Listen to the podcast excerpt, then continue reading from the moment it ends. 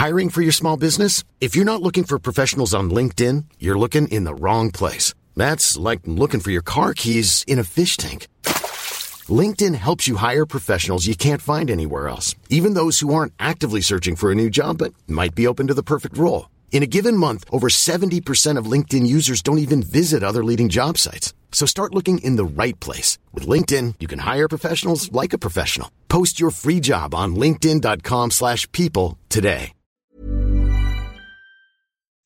Espiritualista, humanista ou cristocêntrico? O que é você? Colossenses capítulo 1. Comentário de Mário Persona. Se o misticismo estava entrando em Colosso, entre os colossenses, e esse era o assunto que Paulo tinha que lidar aqui, entre os Gálatas, o legalismo tinha entrado.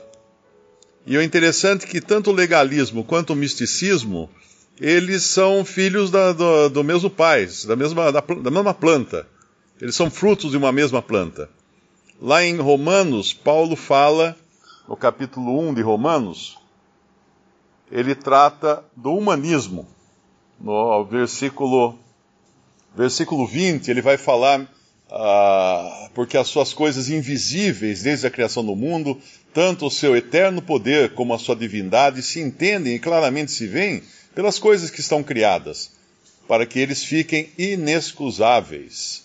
Portanto, tendo conhecido a Deus, não o glorificaram como Deus, nem lhe deram graças, antes em seus discursos ou em seus raciocínios se desvaneceram e o seu coração insensato se obscureceu. Dizendo-se sábios, tornaram-se loucos e mudaram a glória do Deus incorruptível em semelhança da imagem de homem corruptível e de aves e de quadrúpedes e de répteis.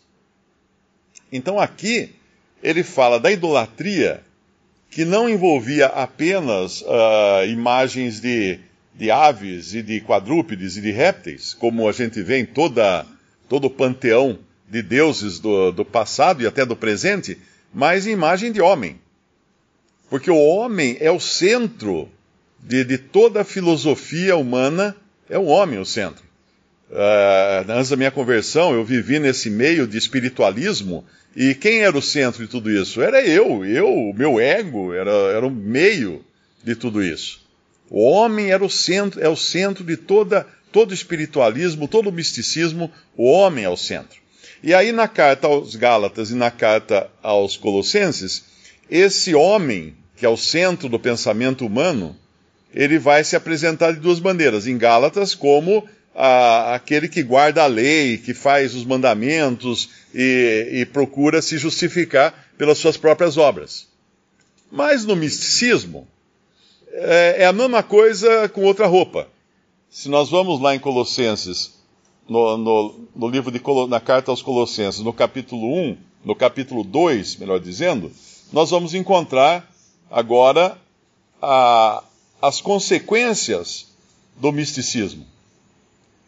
Ele fala assim no versículo 16: Portanto, ninguém vos julgue pelo comer, ou pelo beber, ou por causa dos dias de festa, ou da lua nova, ou dos sábados, que são sombras das coisas futuras, mas o corpo é de Cristo. E aí no versículo 18, é bem, bem específico do misticismo: Ninguém vos domine a seu bel prazer, com pretexto de humildade e culto dos anjos, metendo-se em coisas que não viu. Esse metendo-se em coisas que não viu, uh, uma outra tradução fala uh, acreditando em visões.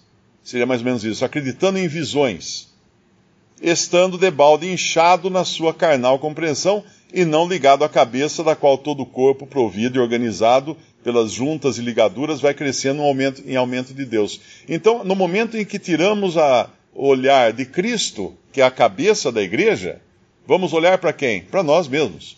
Ou para visões, para revelações, para coisas fantásticas, coisas lindas. Hoje mandaram um, um vídeo para mim.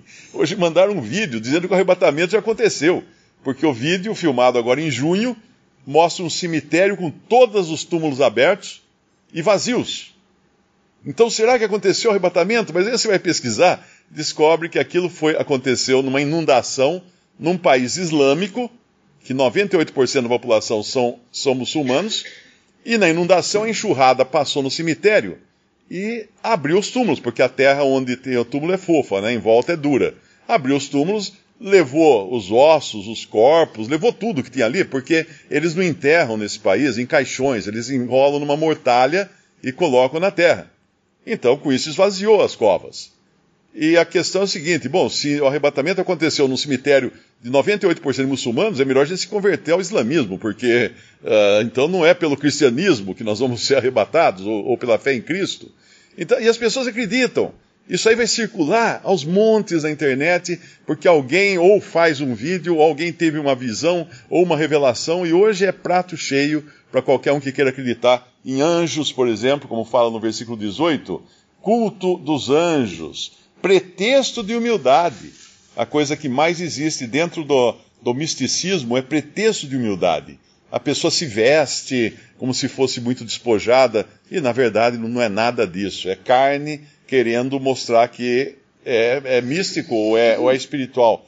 Aí no versículo 20, ele dá a sentença do capítulo 2 de Colossenses: Se, pois, estáis mortos com Cristo quanto aos rudimentos do mundo, por que vos carregam ainda de ordenanças, como se vivesses no mundo, tais como não toques, não proves, não manuseis, as quais coisas perecem pelo uso, segundo os preceitos e doutrinas de homens, as quais têm, na verdade, alguma aparência de sabedoria, em devoção voluntária, humildade e em disciplina do corpo, mas não são de valor algum senão para a satisfação da carne Uh, eu vivi essa, essa era do misticismo e, na verdade, é isso mesmo. Você se esforça para só comer alguns, elementos, ah, alguns alimentos, você se esforça para meditar, você se esforça para vestir de uma maneira humilde, você faz uma disciplina do corpo, você pratica yoga, você faz tanta coisa ali que, na verdade, não é nada mais do que para a satisfação da carne. E isso aqui que ele, tá, o apóstolo quer chamar a atenção deles, levando, como no capítulo 1, todos os olhares para Cristo Jesus, para esse que é Deus e homem e é cabeça da igreja. E tirando então o olhar do crente, do homem, do ser humano, que era o humanismo que estava impregnado ali, em, falando em Romanos 1, que é o humanismo que está impregnado na nossa sociedade e sempre esteve, que coloca o homem num pedestal o homem como centro do universo, como centro de todas as coisas. Uma pessoa que me perguntou ontem por que hoje não existem tantos profetas com poder, com fazendo maravilhas como existia no Antigo Testamento, como Elias, como Eliseu, como Moisés e tantas coisas maravilhosas, poderosas, né? Uh, nós temos que sempre ter em mente que nós vivemos hoje na era de Laodiceia.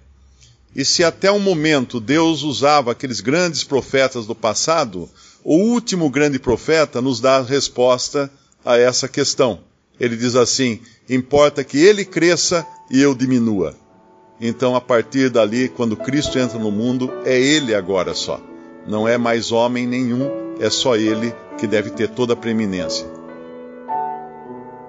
Visite respondi.com.br. Visite também 3minutos.net.